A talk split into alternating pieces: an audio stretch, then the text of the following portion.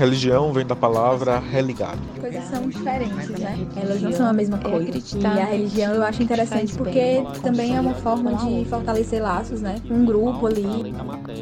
Uns aos outros como eu os amei. Religião para mim é amor, solidariedade, companheirismo, compaixão. Mas também eu não vejo a religião como determinante de uma espiritualidade que muitas vezes a religião dos indígenas, das religiões indígenas, pede comunhão com tudo, com a vida. Espiritualidade é uma forma de vivenciar a vida acreditando em algo maior. Este é o Hebreu Podcast. Declaro iniciada a votação. Passa a chamada das senhoras deputadas e senhores deputados. Pelos maçons do Brasil. Pelos fundamentos do cristianismo. Formamos a família no Brasil que tanto esses bandidos querem destruir, com proposta de que criança troque de sexo e aprenda sexo nas escolas com seis anos de idade. Nação evangélica e cristã, e pela paz de Jerusalém. Feliz é a nação cujo Deus é o Senhor. Pelos evangélicos da nação toda. Pela família e pela inocência das crianças em sala de aula. Deus tenha misericórdia dessa nação. Deus acima de tudo! Essa historinha de Estado laico não! É Estado cristão! Faço um apelo a toda a comunidade internacional pela liberdade religiosa e pelo combate à cristofobia. O Brasil é um país cristão e conservador e tem na família a sua base. Deus abençoe a todos. E, gente, foi mal. Eu sei que assim deve ter dado embrulho no estômago, mas tem coisas que a gente precisa manter vivas na nossa memória para a gente nunca esquecer como é que esse país chegou nesse buraco. Mas ó, o resto do episódio inteiro tá muito massa, né, Lia? Mulher tá, viu? Eu que só consegui chegar com o papo já bem encaminhado, fiquei já impactada.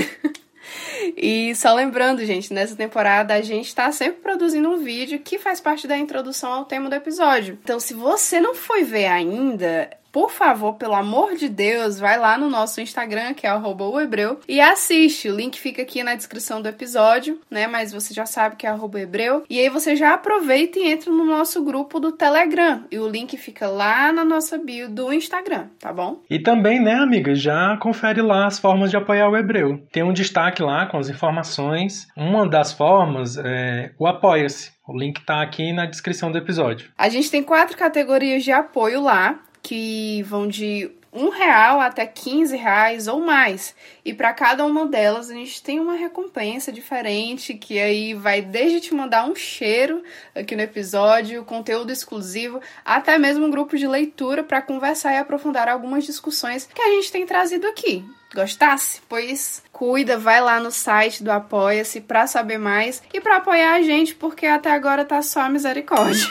E amiga, a gente também não pode deixar de fazer uns agradecimentos aqui, né? O Hebreu teve a honra de participar da série Bastidores de Podcasts, feita pelo podcast Vida de Jornalista do Rodrigo Alves. Foi muito bacana estar ao lado de podcasts que a gente admira muito. Valeu, Rodrigo. Obrigado mesmo. Sim, foi massa mesmo e a gente agradece demais. Muito obrigado ao convite, Rodrigo. E, ó, não parou por aí não, viu? A gente participou também, a convite das divas maravilhosas da podosfera cearense, do episódio 70 do podcast As Cunhãs, né? A gente conversou sobre política e religião, foi tudo, assim, uma conversa muito massa, muito necessária. Nossa, foi milhões, né? A gente é muito fã das Cunhãs. Muito obrigado pelo convite, Camila, Evelyn, Inês. Abração para vocês. Sim, menino, pois pronto, vamos deixar de ler White, bora logo ouvir a conversa de hoje. Puxa aí uma cadeira para tu e bora conversar. Ou não, né, bonita? Porque essa louça aí não vai lavar sozinha. Daí tu vai aí areando as tuas panelas e ouvindo nós? Pois cuida. Ô, produção! Liberdade religiosa e separação entre igreja e Estado estão na base da ideia de laicidade. A Reforma Protestante de 1517 é um importante marco que nos possibilita observar os tensionamentos em torno dessas questões. João Calvino, um dos mais famosos reformadores, afirmava que, embora os distintos regimes, a Eclesia e o Estado, fossem divinos, se deveria preservar a distinção entre eles, o que apontava, ainda que de forma relativa, para a separação entre igreja e Estado. A Revolução Francesa, em 1789, é outro importante marco histórico, né, no qual a relação entre igreja e Estado foi fortemente questionada e combatida, inclusive com o fechamento de igrejas e o confisco de seus bens. Então a gente pode dizer que a Revolução Francesa separou o Estado da igreja. No período colonial brasileiro, prevalecia a hegemonia da Igreja Católica, havia um vínculo muito forte entre a igreja e a coroa portuguesa, pois acreditavam que os não católicos seriam uma ameaça à manutenção da estrutura colonial que tinha né, fortes vínculos com o catolicismo. Então, nesse contexto, a heresia, entre aspas, era crime. No Brasil Império, a Constituição de 1824, em seu artigo 5 preceituava: a religião católica apostólica romana continuará a ser a religião do império. Todas as outras religiões serão permitidas com seu culto doméstico ou particular em casas para isso destinadas, sem forma alguma exterior de templo. No período da Primeira República, a Constituição de 1891 consolidou a separação entre a Igreja e o Estado. O inciso 2 do seu artigo 11 proclamava: é vedado aos Estados, como a União, estabelecer, subvencionar ou embaraçar o exercício de cultos religiosos. E é com a nossa atual Constituição de 1988 que a laicidade do Estado é mais estabelecida. O inciso 1 do seu artigo 19 dispõe que é vedada à União, aos Estados, ao Distrito Federal e aos municípios estabelecer cultos religiosos ou igrejas, subvencioná-los, embaraçar-lhes o funcionamento ou manter com eles ou seus representantes relações de dependência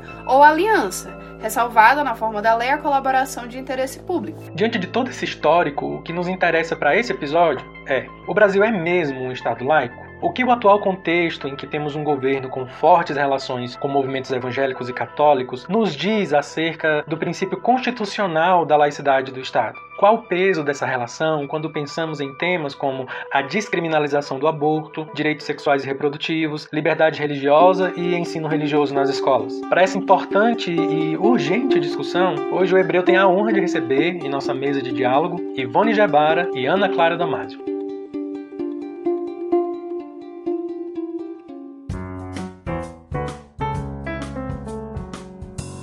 Então, gente, começando mais um bate-papo, terceiro episódio da nossa terceira temporada. Hoje falando sobre a laicidade do Estado. Sem muitas delongas, vamos lá conhecer quem é que está aqui com a gente. E aí, começando com a Ivone, não preciso dizer por que começar com a Ivone, Ana Clara sendo uma mulher de terreiro, sabe a reverência que se presta aos mais velhos. Então, Ivone, por favor, nos diga lá quem é você. Então, minha gente, um bom dia, é um, é um prazer estar aí com vocês eu estou falando de São Paulo, mas eu, eu tenho a maior parte da minha vida ligada ao Nordeste. Eu, eu vivi 34 anos da minha vida, mais da metade da minha vida, ou melhor, a metade, com certeza, da minha vida por lá. Eu, no momento, sou aposentada, mas acho que estou trabalhando mais do que eu trabalhava antes. Eu fui durante muitos anos professora de filosofia e de teologia no Instituto de Teologia do Recife. Também dei aulas na, na PUC de São Paulo algum tempo, antes do Recife. E nesse momento eu estou, como todo mundo, meio ilhada por conta da pandemia e também por conta da, da idade, né? Que já não dá mais para sair eh, cavalgando por, pelo mundo afora, né? Mas é um prazer estar com vocês e estar com o Lindomar e a Ana Clara nessa conversa sobre o Estado laico. Obrigado, Ivone. E você, Ana Clara, nos diga lá. Olá, gente, tudo bem? É, primeiro é um prazer estar aqui né, nesse espaço com a professora Ivone, é, com o Lidomar, com a Lia, certamente em posição né, de, de aprender e dialogar com vocês, né? Eu sou graduada em Ciências Sociais pela Universidade de Brasília, né, com bacharel em Antropologia, sou mestre em Antropologia pela Universidade Federal de Goiás e atualmente sou doutoranda em Antropologia é, pela Universidade de Brasília. Assim, então, é, eu sou antropóloga, sou uma mulher de terreiro, né, também, é, mas iniciei minha vida no, no cristianismo, né, ia para a igreja todo sábado, então minha trajetória circunscreve e passa também por uma experiência católica, né, dentro da minha vida. Fui criada dentro de uma creche católica, né, foi um espaço de muita aprendizagem, assim, apesar de hoje ser uma mulher de terreiro, né. Então minha biografia, minha vida enquanto antropóloga é, mixa, né, esses dois universos, assim, né, e mais uma vez, muito obrigada pelo convite e tenho certeza que vai ser uma ótima conversa. A gente que agradece, Ana Clara. Pessoal, vocês devem estar aí sentindo falta da Lia, né? A Lia está com um problema de conexão na internet. Estamos aqui quase numa corrente de oração para que a internet dela volte. Então, em algum momento, a gente tem a esperança de que a Lia entre no nosso papo. Mas enquanto isso, a gente vai aqui conversando. Eu quero novamente agradecer agradecer de maneira muito especial a Ivone. É um prazer muito grande tê-la aqui. Eu estava lembrando antes de começar a gravação que no nosso primeiro episódio da segunda temporada, a gente encerrou o episódio com a Teia recomendando conheçam a Ivone Gebara que é muito bom que agora a gente tem a oportunidade de ouvir a Ivone aqui e também dizer que é uma alegria muito grande ter a Ana Clara, que é minha colega lá, estamos fazendo disciplina juntos. E a Ana Clara eu já tinha crush de amizade nela, assim, desde o início. Eu disse, gente, eu quero ser amiga dessa mulher, ela é muito incrível. Aí, ó, já tinha a desculpa perfeita, vem cá gravar no meu podcast. aí eis aqui este encontro. Muito obrigado, Ana Clara. E aí vamos, de fato, começar esse, esse papo, né? O Hebreu faz parte da rede nordestina de podcasts. Para conhecer outros podcasts da rede, siga arroba Rede Nordestina de Podcasts no Instagram. Então, indo para o nosso segundo bloco, né? Iniciando com o nosso papo, eu queria perguntar para vocês: política e religião podem se misturar? Talvez a gente já a resposta já seja que elas estão muito misturadas, né? Mas elas podem se misturar? E aí eu deixo vocês à vontade para quem quiser começar falando. Professor Ivone, por favor. Então, eu, eu acho que esse, esse tema política e religião, ele está assim na ordem do dia, né? Mas a gente às vezes tem a impressão, tem até vontade de, alguns dizem não, não pode se misturar, outros dizem se mistura. Assim, eu, eu pessoalmente gosto de, de retomar um pouquinho a história, mostrando a história pela história, eu acho que sempre se misturaram. Então, se a gente for pensar no colonialismo, entre aspas, na invasão do Brasil eh, pelos colonizadores portugueses, essa invasão foi feita sob o signo da cruz, né? Quer dizer, se rezou a primeira missa no Brasil, né? Com os, os missionários trazidos pelo sistema colonial. Então, desde o começo, o poder político e o poder religioso sempre se deram as mãos. No Brasil colônia, a mesma coisa, né? É, é, o, o, Brasil era católico, é, obrigavam os, os, indígenas a se batizarem, trouxeram a, a, a escravização aqui para o Brasil e obrigaram também os negros a uh, se batizarem, né? E, e, ainda assim, alguns negros nem, nem eles nem ofereciam batismo porque como também não, nem sempre ofereceram para os indígenas, é, porque achavam que eram selvagens, eram da selva, eram é, menos humanos do que, do que os brancos, né? Então, dizer que religião não se mistura com política, se mistura com política colonizadora, com política também republicana. Eu, eu quero lembrar que no Brasil também, o Brasil da República, foi um Brasil marcado por intervenção da Igreja Católica, né? Então, é claro que essa palavra Estado laico não aparecia, porque a Constituição do Brasil era uma Constituição católica, como ainda é hoje a Argentina. Só em 1988 que, então, a Constituição declara o Brasil como Estado laico. Mas uma coisa é a declaração legal, outra coisa é a vivência real. Então, nesse primeiro momento, eu digo que é tudo misturado, mas tem que fazer distinções. Ana Clara. É, gente, desculpa, eu não, não sei acontecer, minha vizinha aqui do nada começou a furar uma parede, né? É, então acho que são as. assim, eu chega me assustei, assim, então perdão, né? E nesse sentido eu concordo plenamente com a professora Ivone, né? É, perguntar se podem se misturar, né? Política e religião sempre estiveram imbricadas, né? Em algum sentido, principalmente na maquinaria colonial, né? esse processo de colonização. Né?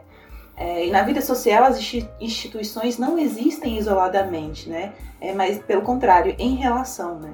A pergunta, acho que é, nesse sentido, deveria ser se, como essa relação se dá na vida cotidiana e real das pessoas, né? É, ou como ela se dá em um plano ideal. Né? Eu acho que o, o interesse, acho que o meu interesse maior é em como essa relação né, é, se operacionaliza no dia a dia, né, nas nossas vidas religiosas. Né? Então, se a pergunta é poder, eles podem, né? eles se misturam. Né? É, a gente vive contemporaneamente né, em um espetáculo experiencial né, que mistura o tempo todo governo, política e religião né, no nosso Brasil, né, de 2021, 2020. Não sei se você está de acordo, Ana Clara, às vezes não é uma mistura sadia. né? É uma mistura muitas vezes para justificar políticas e às vezes políticas excludentes, às vezes invasões de terra, é, às vezes roubos, entende? Então se usa o nome de Deus ou de qualquer outra divindade para justificar ah, atos uh, ilícitos, eu diria. Perfeito, né? professora, é isso mesmo, né? É, e misturar essa tríade, né, governo, política e religião, tem um impacto direto na vida dos praticantes religiosos, né? Na experiência, como na experiência colonial, a gente viu como as políticas e religião operacionalizavam o empreendimento, né, dessa maquinaria colonial e da expansão capitalista, né? Então a questão é que acho que não como elas se misturam, né? Mas como elas devem se misturar ou se elas não devem se misturar, né? Eu creio que cada um vai ter uma perspectiva, né? Se o Estado deve regular a vida e a prática religiosa, né? A vida cotidiana das pessoas ou não, né? É, se sim, né? Até onde, como e por quê, né? E se não, por que não, né? Eu, enquanto praticante de uma religião de matriz africana, né, preciso perguntar com quais religiões o Estado brasileiro, né, contemporâneo, decide se misturar e se aliar, né? E com quem não. É, eu acho que esse alinhamento né, é, não foi com a minha perspectiva religiosa, né, não foi com a minha religião, com a minha filosofia de vida e prática espiritual, muito pelo contrário. Né. É, todos nós sabemos das violências históricas e sistemáticas que os praticantes de religião de matriz africana sofreram. Né. Então, pensar a partir de uma perspectiva política, né, a religião, levando em consideração que política aqui no Brasil, Estado se, se confundiram, né, se misturaram e até hoje se misturam, né, é, então, acho que seria interessante pensar que no plano ideal, é, pelo menos para mim, elas não deveriam se misturar, né? Mas cotidianamente eu sei que elas se misturam, né? Elas têm um impacto direto na nossa vida. Então, é nessa linha que é, entra a importância do Estado laico. Né? Quer dizer, o Estado laico significa, para mim, que os governantes, aqueles uh, aos quais nós entregamos o poder de, de legislar, o poder de executar, o poder de cuidar da vida social, econômica do povo, estes não podem privilegiar nenhuma religião, mesmo que eles sejam. Né? Por exemplo, se a gente tiver uma presidenta da República de matriz africana, podia ser a Ana Clara, ela não poderia privilegiar o pessoal do, do terreiro em detrimento, por exemplo, de espíritas, em detrimento de é, muçulmanos, em detrimento de, de católicos. Não. Então, é, e ela nem poderia publicamente, como presidenta da República, apelar, por exemplo, se ela tem um, um orixá que, que a cuida, ela não pode, não pode apelar, pra, ela pode interiormente apelar, mas ela não pode exteriorizar essa sua crença, porque ela está num lugar em que ela tem que responder ao bem comum, né? E, e, e é, é, esse o drama, é que a gente mistura a nossa subjetividade com é, as leis é, do país, com os, os interesses de, de, de, de pessoas mais próximas da gente, né? Então, eu acho que a gente tem que distinguir um pouco as contradições que a relação religiões e Estado estão apresentando nesse momento. Perfeito, professora. Só posso, só posso concordar com a senhora, né? exatamente isso, né? Quando a gente elege um governante, né? É para que ele pense nesse bem comum, né? Para que ele pense na sociedade como um todo, né? Para que ele zele pelo bem de todas as pessoas, independentemente das suas crenças pessoais, né? Então não é por acaso que Estado e religião em algum momento, né, não romperam, né? Mas é, se romperam no, no, sentido institucional, né? mas foi por um motivo, né? Porque se a gente pensa que, que o Estado deve governar para todos, né? É, eu não me sinto representada por um governo que abertamente diz não governar para para mim, né? Para minha pessoa, né? Muito pelo contrário. Né? Por isso que não sei se você está de acordo, mas antes de tudo a gente tem que apelar para a Constituição, né? Então eu, eu tenho uma, uma luta, por exemplo, eu tenho uma luta pelos povos indígenas. É, eu não estou fazendo essa luta porque a minha religião me, me, me leva a isso publicamente. Pode ser interiormente, sim, mas publicamente eu tenho que dizer: eu estou no país que tem uma Constituição e as populações indígenas são reconhecidas pela Constituição mas não estão sendo objeto de zelo, de cuidado, de direitos, né? Então, em nome da Constituição, que é o ponto nevrálgico, com todos os limites que tem uma Constituição, mas é o ponto nevrálgico que garante a nossa cidadania comum. Concordo, professora. Mas então, eu achei muito interessante a gente começar dessa perspectiva de que não é se pode ou se não pode, porque essa relação já existe entre política e religião, né? É a gente olhar como essa relação está se dando e daí se perguntar como é que ela deveria se dar de uma forma mais sadia, para usar um termo que a, que a professora Ivone usou, né? É, e daí eu fico pensando nas muitas formas onde essa, lai, essa laicidade do Estado, que é ideal, ela é violada, né? Que a gente já parte desse lugar de que ela é só ideal, ela está na Constituição, mas na prática a gente está aqui concordando de que ela não existe. E aí eu fico pensando é, na minha experiência na escola, no meu processo educacional. No ensino fundamental eu tive aula de religião. E eu tive aula de religião com a professora me dando aula a partir do catecismo da Igreja Católica. E daí nessa perspectiva. Eu também.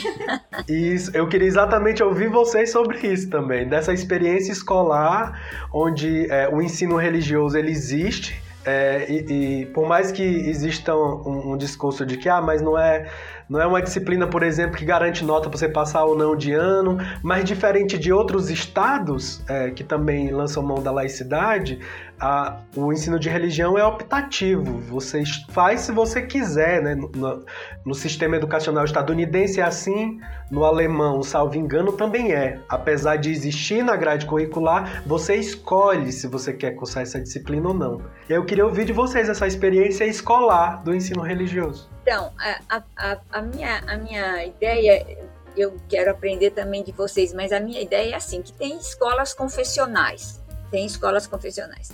Por exemplo, tem escolas metodistas, tem escolas católicas, tem escolas judias. Então, tem escolas muçulmanas. Quando eu digo isso, eu estou querendo assim dizer: se eu opto por colocar os meus filhos numa escola muçulmana, eu estou optando também que nessa escola muçulmana eles aprendam alguma coisa do Corão.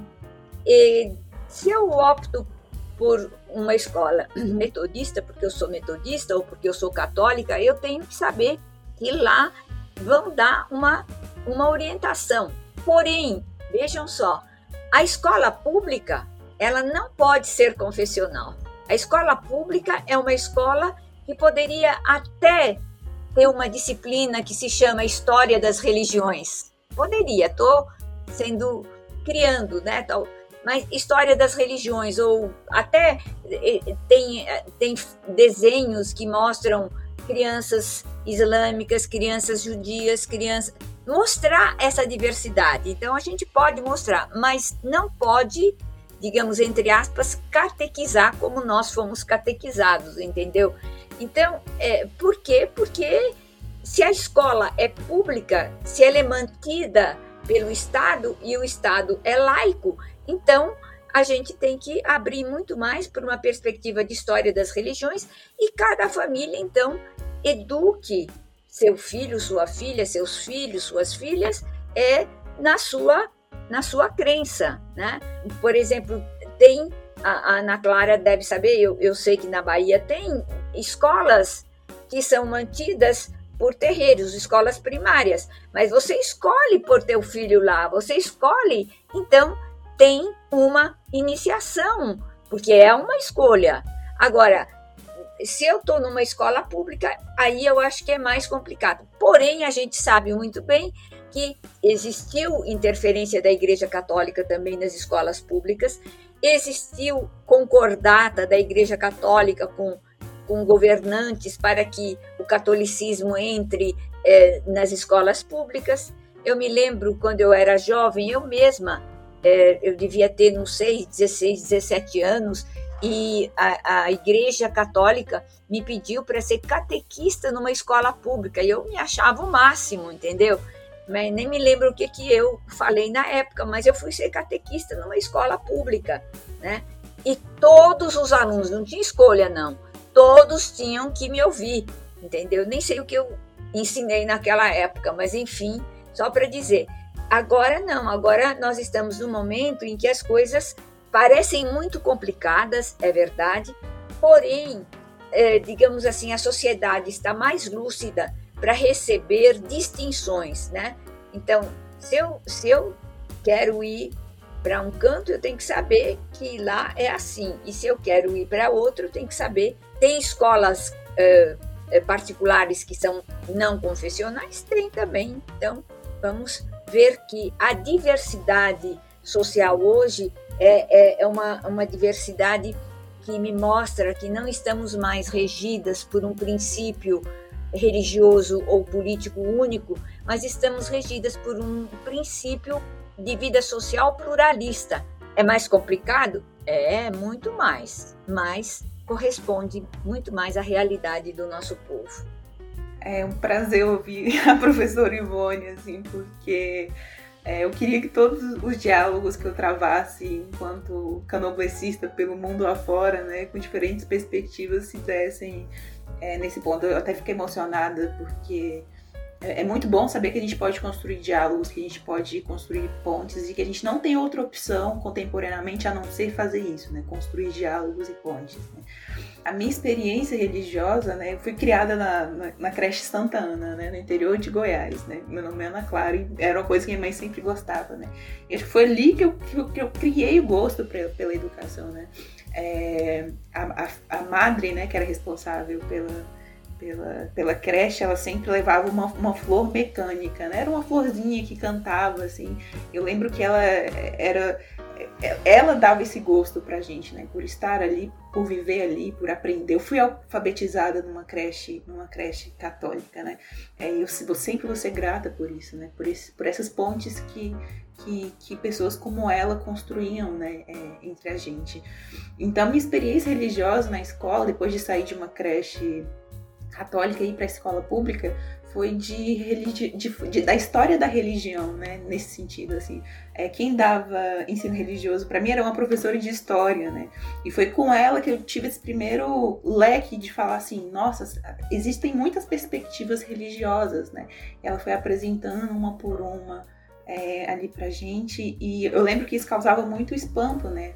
Para a sala, né? Porque a maioria era dividido entre católicos e evangélicos, né? toda a sala. E quando ela gerava esse impacto de mostrar pra gente que o mundo era muito mais do que, do que a gente do que a gente conseguia ver dentro das nossas vidas ali.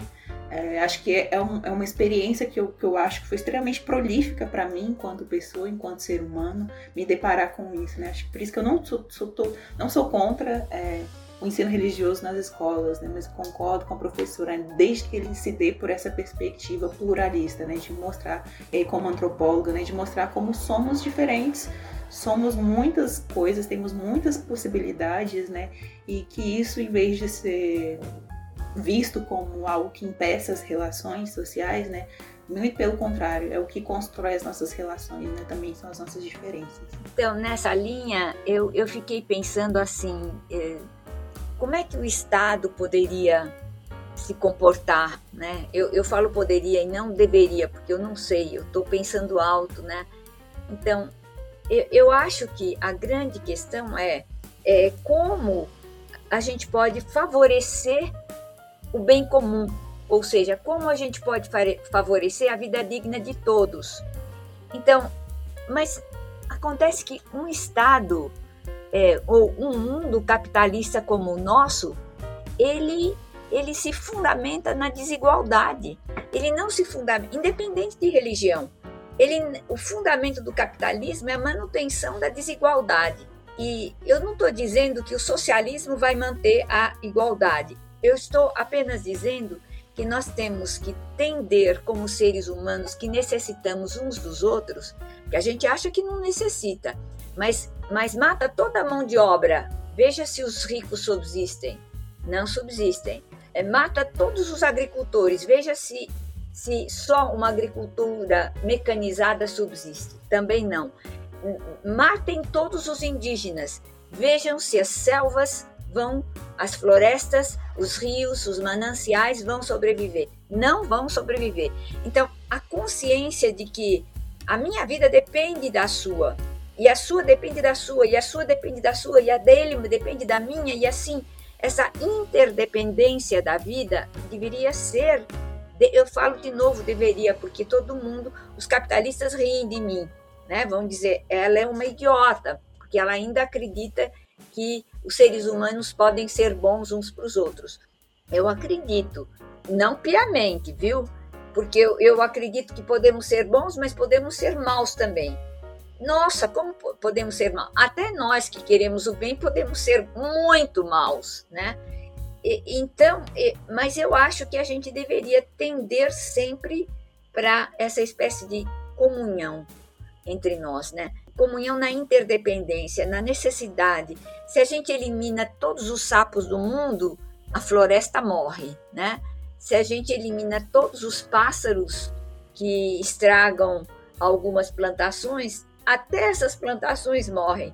Então, saber que a vida é essa mistura e que nessa mistura a gente tem que tender sempre a favorecer o bem comum em vez do, do bem individual ou do bem de uma classe de privilegiados. Nossa, muita coisa, né? Pra... A gente fica ouvindo e tentando assimilar o tanto de, de, de coisa importante que está sendo pontuado, né? É, ainda sobre o assunto anterior, eu esqueci de dizer que eu estudei em escola pública, né?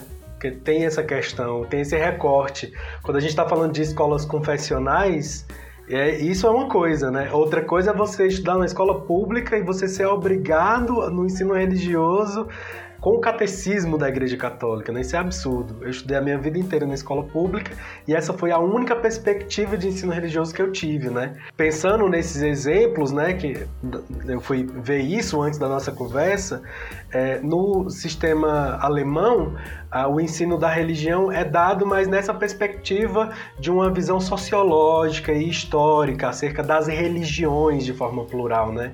Então acho que esses são caminhos possíveis para a gente pensar a manutenção ou não desse, desse ensino religioso nas escolas. Né? Então seguindo, né, ainda nesse, nesse diálogo, é, eu queria ouvir de vocês, porque a impressão que eu tenho e escuto de outras pessoas também é que como a gente começou conversando, essa relação complicada entre Estado e religião, ela sempre existiu.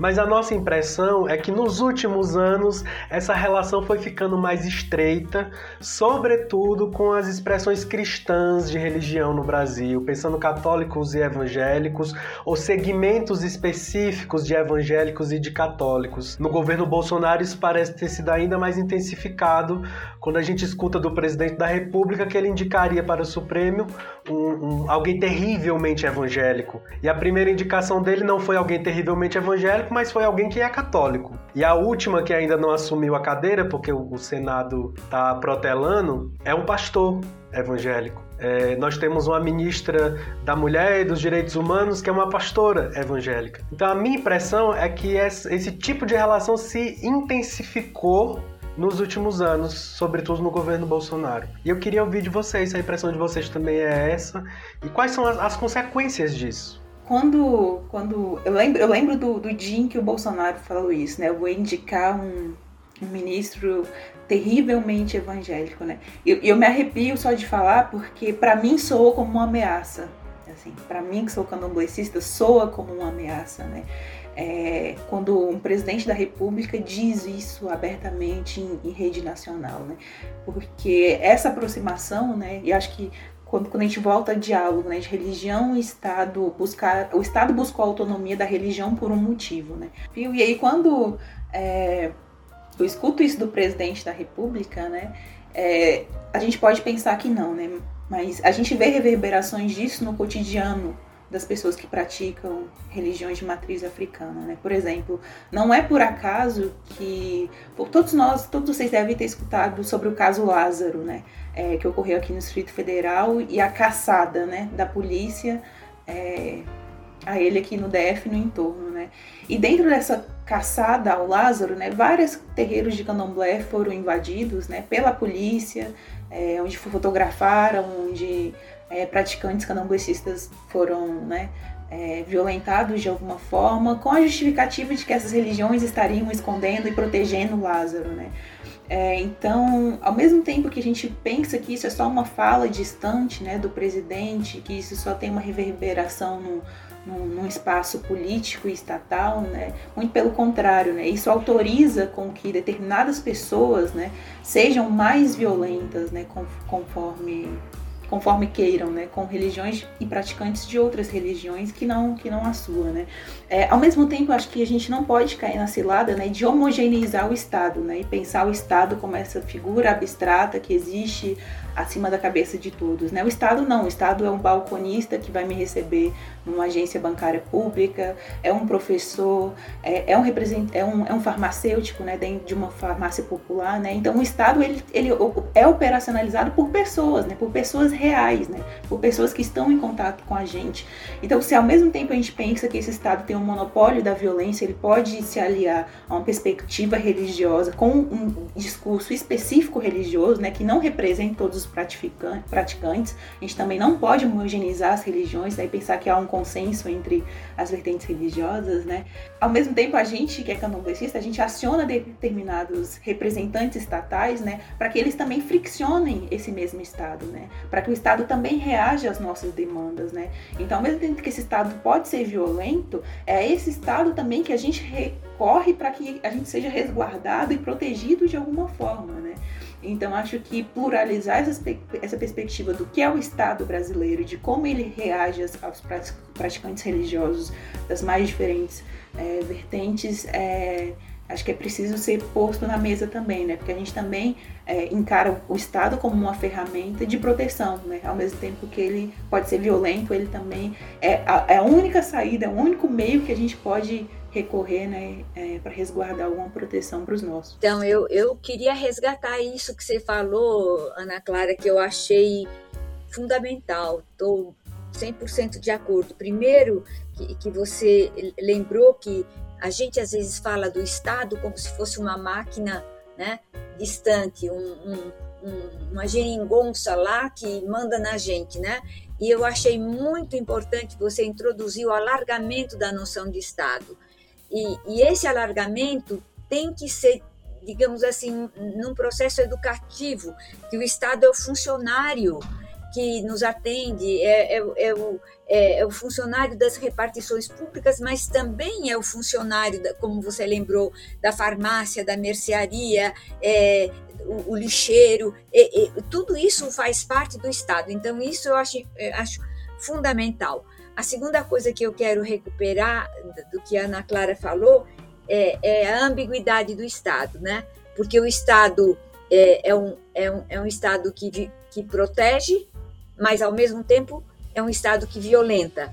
Então, a gente poder distinguir é, essa dupla função e por que, que ele violenta? Ele violenta porque ele se acha, é, entre, entre parênteses, a única máquina é, que pode controlar o povo e, e, e não entrega ao povo também a sua própria função de comum proteção. Eu acho que a comunidade significa que a comunidade tem também esse dever e esse poder de se proteger. Então, também achei muito importante e, e também é, acho que eu recuperaria também algumas coisas. A recuperar, não, eu acrescentaria algumas coisas. Eu acho que como nós dissemos no, no comecinho, as religiões sempre estiveram presentes no meio da política e muito especialmente a, a católica. Agora, se vocês percebem, existe uma ambiguidade, porque o, o presidente Bolsonaro, originária, originariamente, ele é católico, né? Ele, ele se apresentou primeiro como católico, ele, ele foi como nós, catequizado na Igreja Católica.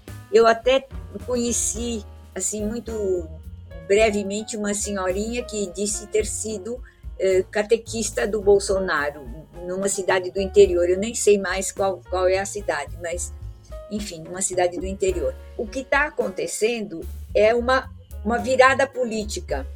No governo Lula, a religião católica, libertária, progressista, é que apoiava, apoiava com certeza, né, o governo Lula. E o governo Lula chegou até a dizer que foram as comunidades eclesiais de base da Igreja Católica que sustentaram a eleição. Então, agora o que acontece é assim: há uma virada, há uma virada política.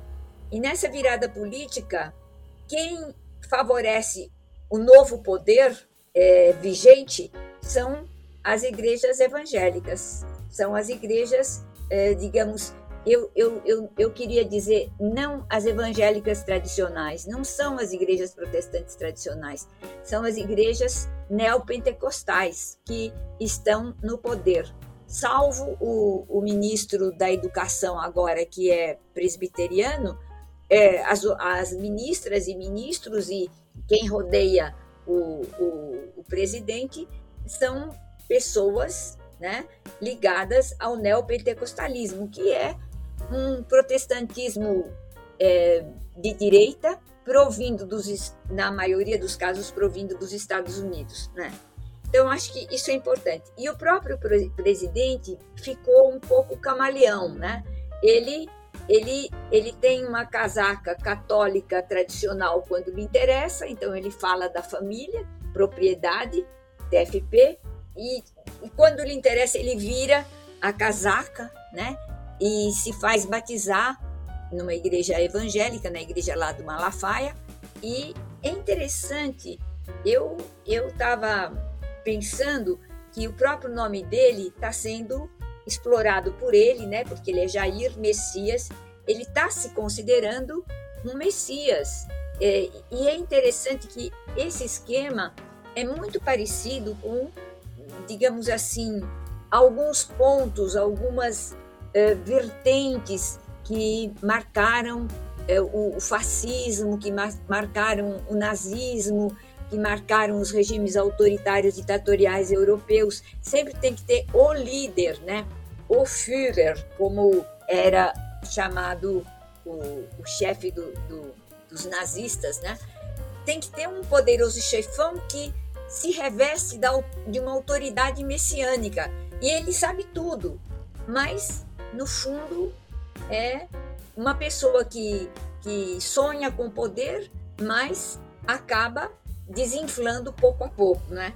Então, acho que é, é, muito, é muito importante a gente perceber que todos os governos tiveram seus apoios religiosos. E agora, quando a gente grita Estado laico, Estado laico, é porque nós que temos outra tendência religiosa não estamos gostando dessas políticas com os apoios religiosos que elas têm, né? Então, isso nos convida a, a refazer a nossa compreensão do que é política, do que é religião, do que é subjetividade, do que é objetividade, do que a gente pode viver nas nossas comunidades religiosas e do que a gente pode propor em vista do bem comum é, do povo brasileiro. Só pegando um, um, um gancho no que a professora Ivone falou, eu acho que é extremamente interessante, né? Como nos últimos anos a gente é, ouviu um discurso que era é, somos uma democracia, a gente tem que zelar pela democracia, a gente tem que se apegar à democracia, né? Só que a gente se pergunta, né, desde a da instalação da, da, da, nossa última Constituição, né, quantas pessoas, quantos pres, presidentes terminaram o mandato no Brasil, né? Um presidente termina o mandato no Brasil quando isso é interessante para a elite. Se democracia é poder ir a uma urna e votar, poder sair à rua e se manifestar, é, então a gente vive numa democracia, né? Então a questão é, agora a gente vive num momento né, de vivemos num país laico, vivemos num país laico, somos um Estado laico, né? Como se a gente tivesse o tempo todo que tentar se apegar a essa categoria de que isso existe em algum plano ideal, né? Isso existe na Constituição, isso, isso é operante enquanto regra, né? Sendo que a gente sabe que na prática cotidiana as coisas nunca foram assim no estado no estado brasileiro, né? Ah, eu achei ótima a sua, sua observação, Ana Clara. Estou plenamente de acordo com você. Desculpa. Não, continua. imagina. Porque a gente, agora eu me questiono, né? E eu sempre coloco isso como questão, né?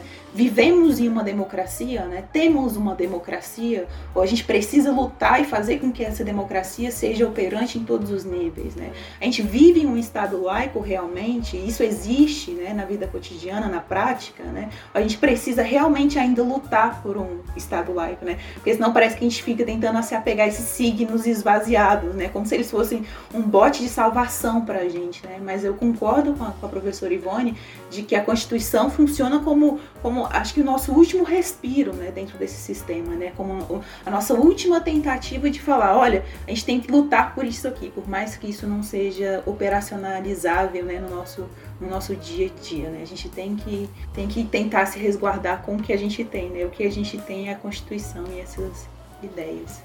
E, e, e entrando ainda nessa linha que você lembrava, é, Ana Clara, a, a, a, democracia, na realidade, ela, ela é pura formalidade aqui para nós, né? Quer dizer, um Estado democrata é um Estado onde todo mundo tem direito à comida. Não temos. Um Estado democrata é um Estado onde o demos, que é o povo, né, tem, tem direito à casa, habitação. Não temos. Que as pessoas que plantam tenham direito a, a sua terra. Não tem. Que as pessoas que nele vivem não sejam continuamente ameaçadas pela cor da sua pele, é, pela sua etnia ou, ou pela sua condição social. Também não temos é, nenhum respeito. Então, a democracia é, passa a ser um nome, como você lembrou muito bem, uma casca vazia que a gente fica se perguntando o que é mesmo isto que se chama ou que estão chamando de democracia, né? Mas sim, eu estava pensando nisso que Clara falou, né, sobre quem é o Estado, onde é que o Estado está. E eu lembrei um pouco da nossa conversa lá na primeira temporada com a Tiffany Odara, é, que ela é uma é, Yalorixá, né? E aí ela estava contando que às vezes essa, essa ausência do Estado laico é, tá nas mínimas coisas. Ela contando que às vezes para pedir para a prefeitura fazer uma poda de uma árvore, por ser num terreiro de candomblé, isso passava por uma série de, é, de embargos, uma, uma dificuldade é, que a gente sabe que outras instituições religiosas muito provavelmente não enfrentariam, né?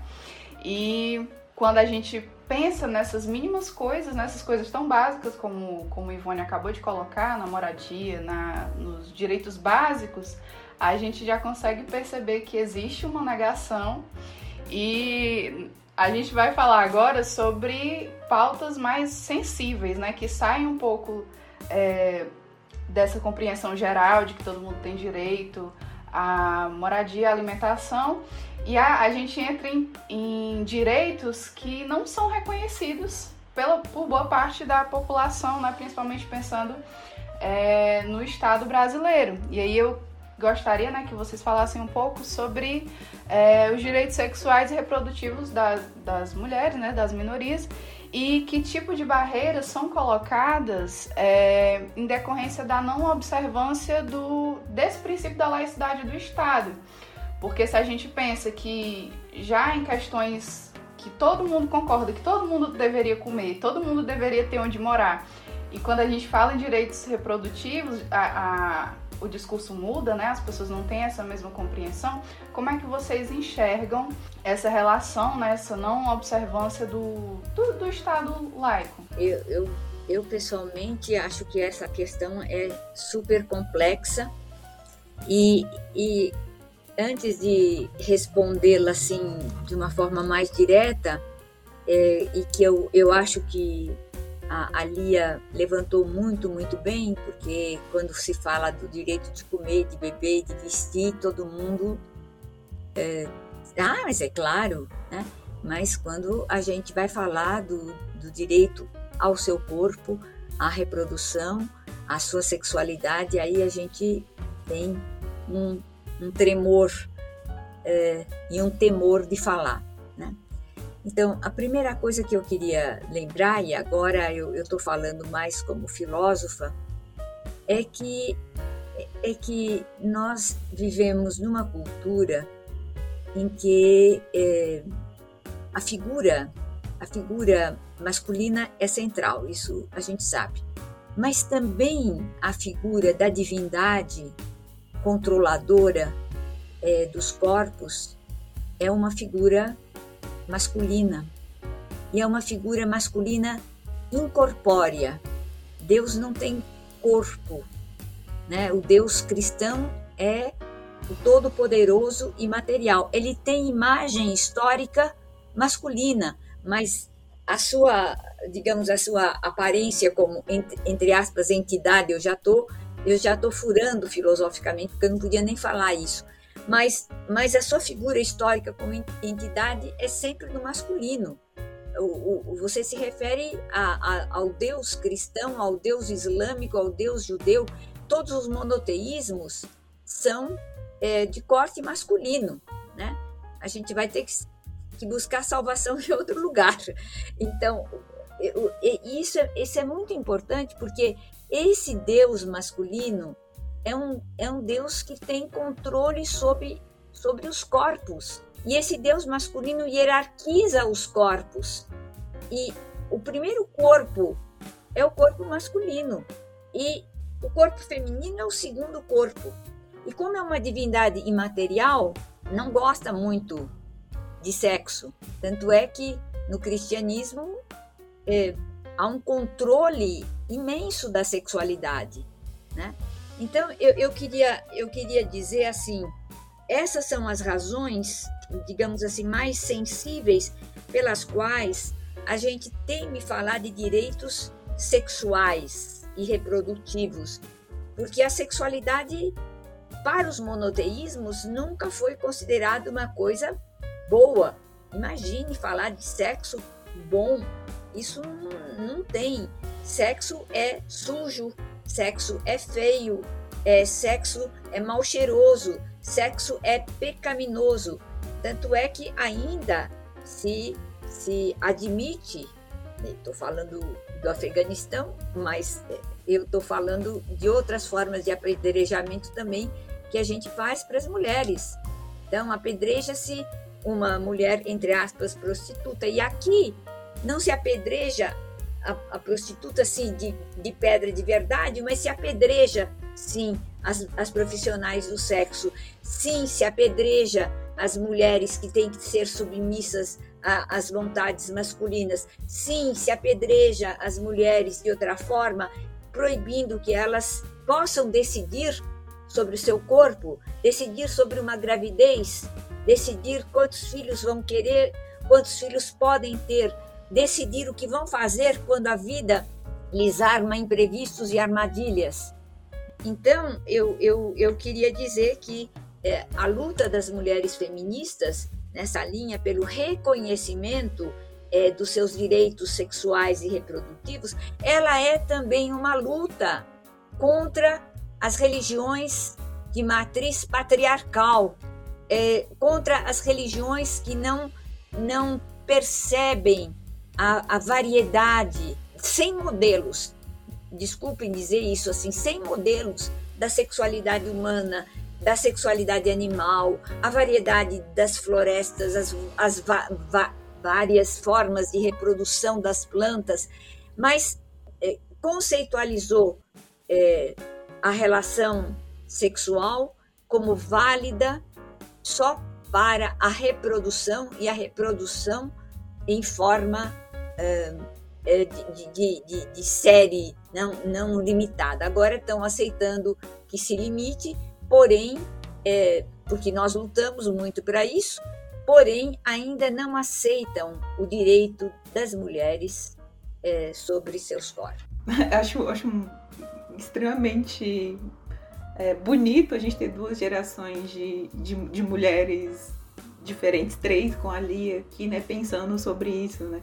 Porque é interessante ver como minha perspectiva casa perfeitamente, eu concordo perfeitamente com a professora Ivone, né? É, mas retomando um, um, primeiro ponto que foi colocado aqui, no Brasil eu nem sei se existe ainda o consenso de que todos deveriam ter moradia, de que todos deveriam comer, de que todos deveriam ter casa, né? Porque a gente vê pelo Paulo Guedes e os seguidores dele que eles dizem que o grande problema é que pobre está comendo muito, o grande problema é que pobre está indo para a universidade, onde o grande problema é o pobre na universidade, na, universidade, na sociedade brasileira. Né? É engraçado viver num dos países mais conservadores do mundo, como o Brasil, e saber que nem o direito a um prato de comida é mais um consenso é, pelas terras de cá. Né? É, mas acho que o Foucault, acho que ele foi muito prolífico em apontar como controlar a sexualidade é, é, uma forma do Estado de controlar pessoas, né? E corporificar determinadas subjetividades, né? E eu gosto muito dessa ideia, né? De como a gente vai se formando e se forjando subjetivamente através dessas relações com o Estado, né? É, enquanto mulher, enquanto religiosa, enquanto pessoa, enquanto candomblessista.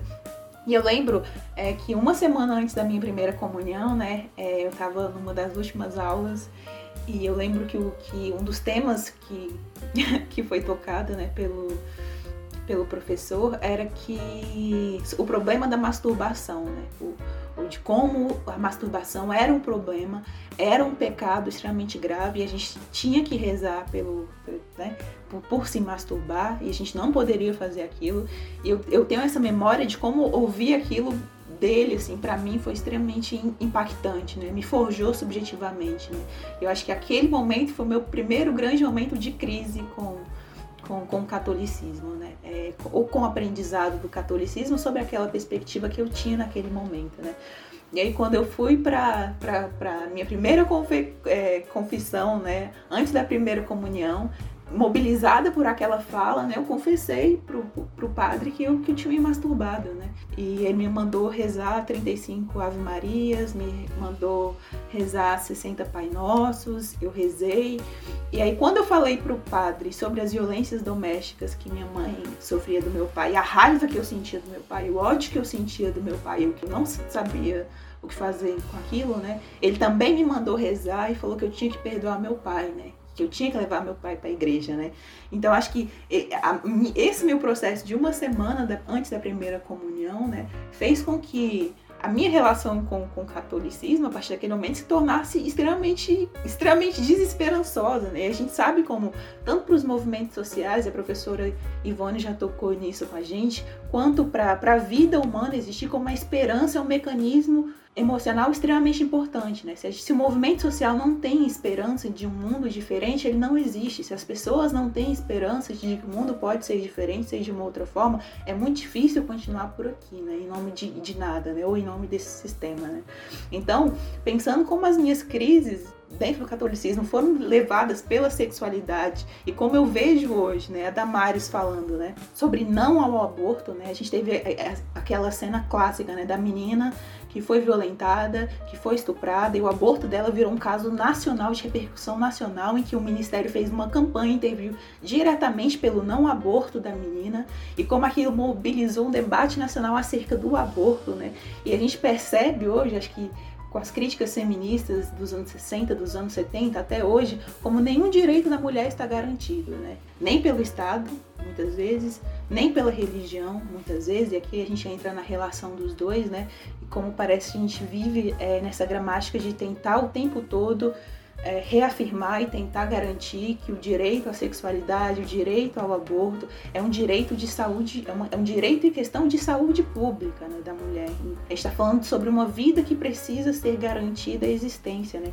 E quando eu falo que esse tema não é um consenso, ele não é um consenso, acho que em nenhuma religião, né? tampouco nos terreiros de candomblé, onde eu já ouvi mães de santo falando que no terreiro dela não se aborta, que ela é contra o aborto. Eu já escutei isso de padres. Não existe um consenso em torno da sexualidade, né? em torno sobre esse grande tabu da sociedade brasileira. Né? Eu acho que pensando na sexualidade, o Estado foi interessantíssimo ver. É, eu sempre eu rio porque eu, eu preciso rir disso para não chorar, né? Sobre o conceito da mamadeira de piroca, né? Que foi uma das maiores fake news, né? Da eleição do governo Bolsonaro onde a fake news de que se um governo de esquerda fosse instalado no Brasil, nossos filhos não teriam garantia dentro da escola porque, uma, porque o governo iria distribuir mamadeiras de pirocas e alguém é, fez realmente uma, tirou uma foto e distribuiu em, redes sociais, assim. Então acho que pensar a garantia do, das mulheres, né, da reprodução, da nossa vida sexual, da nossa saúde sexual, direito ao aborto no Brasil, assim, é uma questão de luta permanente, assim, porque a gente não tem nada garantido, né? E eu acho que se deve ser uma preocupação, e agora falando como antropóloga né, e como feminista, né, a garantia de que esses assuntos, dentro de um Estado que deveria se pensar laico, né, é, acho que longe das concepções que a Damares tem do que seria uma família ideal, né? Ou do que seria uma mulher ideal, do que seria um filho ideal, né? Uma vida reprodutiva ideal, né? É, seria pensar em como garantir saúde pública para a população feminina, né? Para as mulheres e de forma mais geral, né? Pensar na nossa reprodução social, na nossa reprodução biológica, em sentido de temos saúde mental, física, para continuar existindo no Brasil nas condições em que a gente existe, sabendo que as mais afetadas são mulheres negras e pobres dentro desse mesmo sistema, né? Que é um sistema feito para moer gente, né? É, mas é mais ou menos isso. Eu, eu, só queria dizer uma palavrinha assim na, na, na linha da, da Ana Clara. Eu tô muito, primeiro, eu estou muito contente que a gente a gente está tocando uma música assim com muita muita harmonia em conjunto. Estou achando muito gostoso, né? A gente, eu sou freira, né? Mas eu, embora freira, eu me preocupo muito com a questão do corpo e do prazer, né? É, como na, nos processos educativos e, e, nos processos políticos, é, quando você fala prazer, a, as pessoas identificam o prazer a relação sexual, mas prazer é mais do que a relação sexual, né? Mas não se fala de uma cultura de prazer, né? É, o nu, por exemplo. Ai, o nu é vergonhoso, mas a gente nasce nu, né? Então, como é que a gente pode recuperar a beleza também da nudez? E como é que a gente pode recuperar a diversidade das formas do, dos nossos corpos? Todo mundo tem que ter um corpo que nem a moda está dizendo. Ah, gordo é feio, gorda é feíssimo. Já pensou que gordíssima, feia?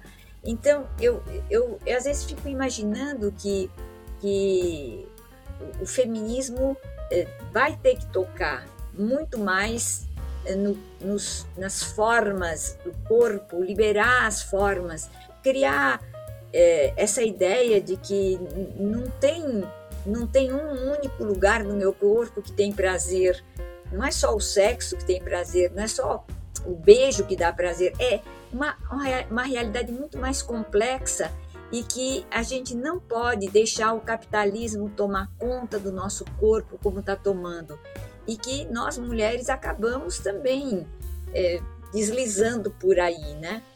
Mas, é, reforçando também o que a Ana Clara disse, uma sociedade que a gente não tem garantido nem o direito à comida, imagine o direito ao prazer, né? Então, isso é, é algo que que tem que entrar na, na nossa política como organização da vida. Ah, muito bom ver vocês duas. Concordo 100% com o que Lidomar falou aqui, vou até ler, porque tá só digitado, né? Não vai sair na gravação, que a gente tá dançando muito ouvindo essa música tocada por vocês.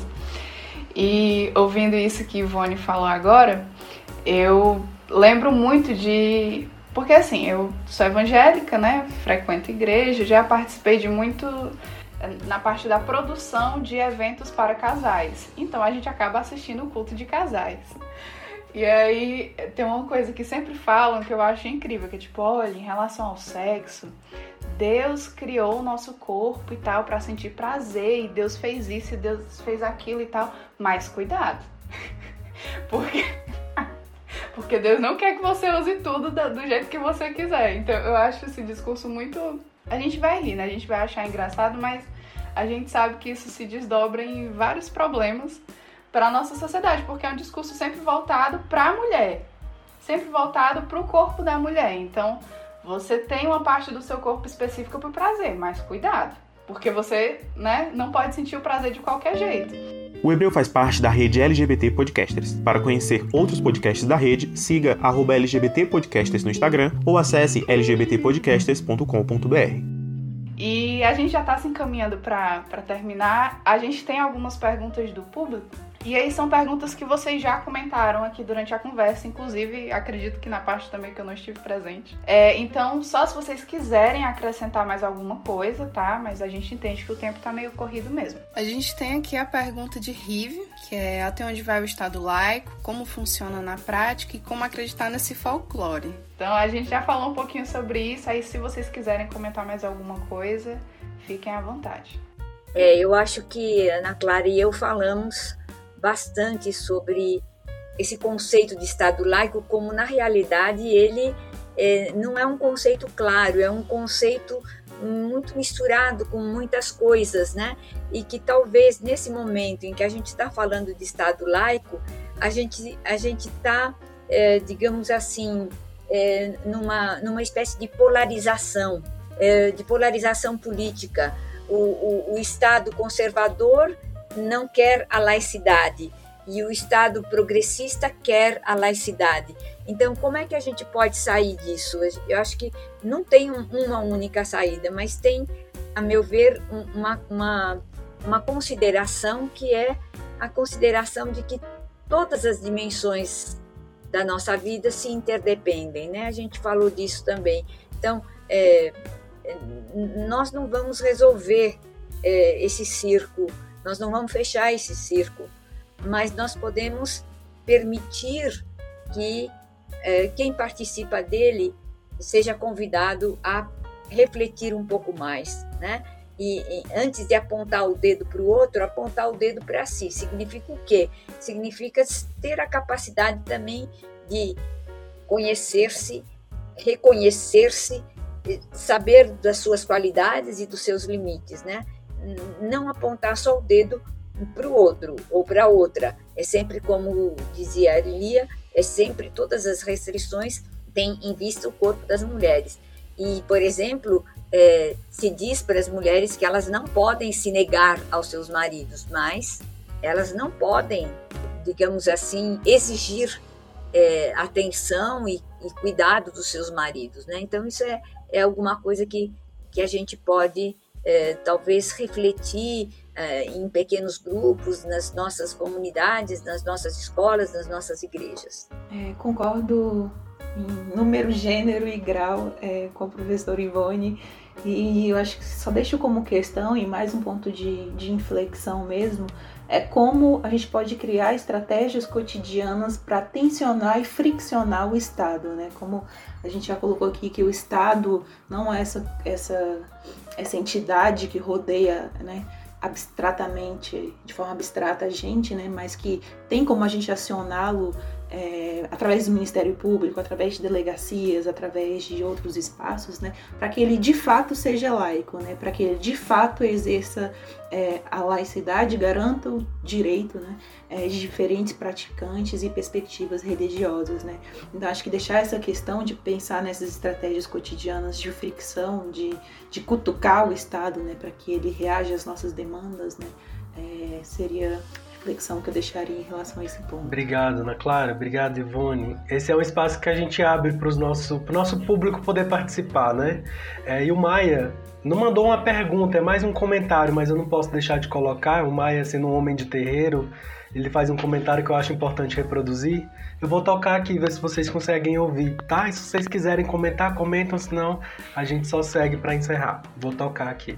Amigo, sobre a pergunta que pro podcast, né, sobre o Estado laico, porque para mim é muito importante essa questão do, das imagens, assim, desses pequenos sinais que são institucionais, que são sinais familiares, sinais individuais. E assim, eu fico me perguntando, aqui é uma reflexão mesmo, como a gente acredita nessa ficção de Estado laico, né? Sabendo que, sei lá, nos, nas grandes prédios que representam os poderes e as e as tessituras de poder do país, tem cruzes, tem gente com cordão de, de ouro, com crucifixo, tem todas essas reverências aos símbolos cristãos. E assim como também agora, né, com um presidente que faz indicações terrivelmente evangélicas. Então me pergunto se a gente já chegou realmente a acreditar que o Estado é laico, sabendo ou tendo ideia de todas essas complexidades. É uma mentira muito boa, né? Mas enfim, é foda. É foda acreditar nisso. Ah, eu acho acho bom você guardar essa dúvida. Essa dúvida é nossa também, viu? É, onde é que a gente chega com tudo isso? É verdade. É... Então, gente, eu quero. Vamos nos encaminhar para encerrar esse papo, né? Dá até dó de encerrar, porque tá tão gostoso. Esse é o momento que a gente abre para vocês fazerem as suas considerações finais e fazerem alguma indicação que vocês já achem importante sobre, sobre a temática que a gente está conversando ou não. Então, seja um livro, seja uma pessoa, um autor, uma autora que vocês querem que conheçam, um filme, uma série, o que seja, né? Então, suas indicações e as considerações finais, por favor. É, eu gostaria de agradecer muito vocês pelo convite. Eu acho que é, é sempre gratificante quando a gente termina é, um bate-papo, um diálogo, uma troca e a gente se sente, se sente bem, sabe? Se sente preparado, se sente reenergizado para tocar a vida, para tocar o dia, para tocar as nossas lutas né, é, diárias. Então, muito obrigada é, ao Lidomar, Ivone, a Lia por, por essa manhã, por essa troca, as perguntas do, dos ouvintes, né? É, eu acho que eu tô sendo, eu fui muito povoada nos últimos tempos pelo Ailton Krenak, né? Acho que eu sempre busco um diálogo interepistêmico, né? Eu acho que dois livros que eu, que eu li, né, é, recentemente, que é A Vida Não É Útil, né? E Ideias para Adiar o Fim do Mundo, né? É, foram, foram livros que me mobilizaram, né? Que subjetivamente, mas também politicamente, mas mais do que isso, assim, eu acho que o Ailton ele tem essa, essa potência de que ao, ao mesmo tempo que ele desestrutura a gente, né, ele dá esperança, né, ele fala é possível sim, a gente tem que acreditar, a gente tem que to tocar esse mundo com todas as nossas limitações e com tudo que a gente sabe que esse mundo ainda é, né? E, e a gente sabe é, de todas as formas que ele também foi, né? Mas então eu deixaria de recomendação essas duas leituras, assim, que eu acho que podem tensionar, né, é, o pensamento, a vida, a fé, mas também podem podem te acalentar e, e, dar esperança também. Ah, eu queria também agradecer muito, adorei estar com vocês, uh, gostei imensamente de, dessa conversa aqui que, e desse prazer de conhecer a Ana Clara. É, eu, eu assino embaixo, viu, das sugestões que ela deu em relação ao Ailton Krenak. E eu também queria colocar uma palavra que foi muito, que foi muito usada é, nas lutas feministas, sobretudo nas lutas religiosas, que é a palavra suspeita. A palavra suspeita, até a gente as teólogas feministas cristãs falavam da hermenêutica da suspeita, né? O que, que é essa suspeita? Quer dizer, é, porque a gente tem, tem sido educado que religião é, não pode ser criticada. E os feminismos mostraram que sim, tudo pode ser criticado, tudo pode ser criticado. Então, que a gente também desenvolva suspeitas teológicas, que a gente desenvolva suspeitas políticas, que a gente desenvolva suspeitas antropológicas, que às vezes a gente gosta de criar ídolos, deuses, santos, a gente põe lá em cima, como se eles fossem pessoas é, que, que são de, de, de outra matéria que não a nossa, outra matéria que não essa contingência que, que, que torna nós também maravilhosos, né? Porque acabamos, né? Que bom que acabamos, né? A finitude é uma coisa maravilhosa, né? E então eu eu gostaria de, de dizer assim, não tenhamos medo de suspeitar dos ensinamentos das religiões, todas elas, né? Porque todas elas são constituídas por seres falíveis, finitos, é, e não tem ninguém que está acima de ninguém. Claro, infelizmente, nas sociedades hierárquicas a gente estabelece, mas a gente eh, gostaria, a gente aposta pela dignidade de todas as pessoas. Um abraço para cada um de vocês, um agradecimento ao convite do, do Lindomar e da Lia. Vamos em frente, que atrás tem gente. Ai, gente, muito obrigada. A gente está muito feliz, né? Eu foi a realização de, de um sonho mesmo. A gente queria muito gravar com Ivone e ter tido essa conversa tão incrível, contando com a participação de Ana Clara, né? Dessa sintonia entre vocês duas foi um momento muito massa. Então a gente agradece muito. É, a gente, né, agora falando com quem está nos ouvindo, a gente ouça os nossos outros episódios. Lembrando, a nossa conversa continua lá nas redes sociais. Esse episódio usou áudios do canal da Revista Época e do Palácio do Planalto no YouTube.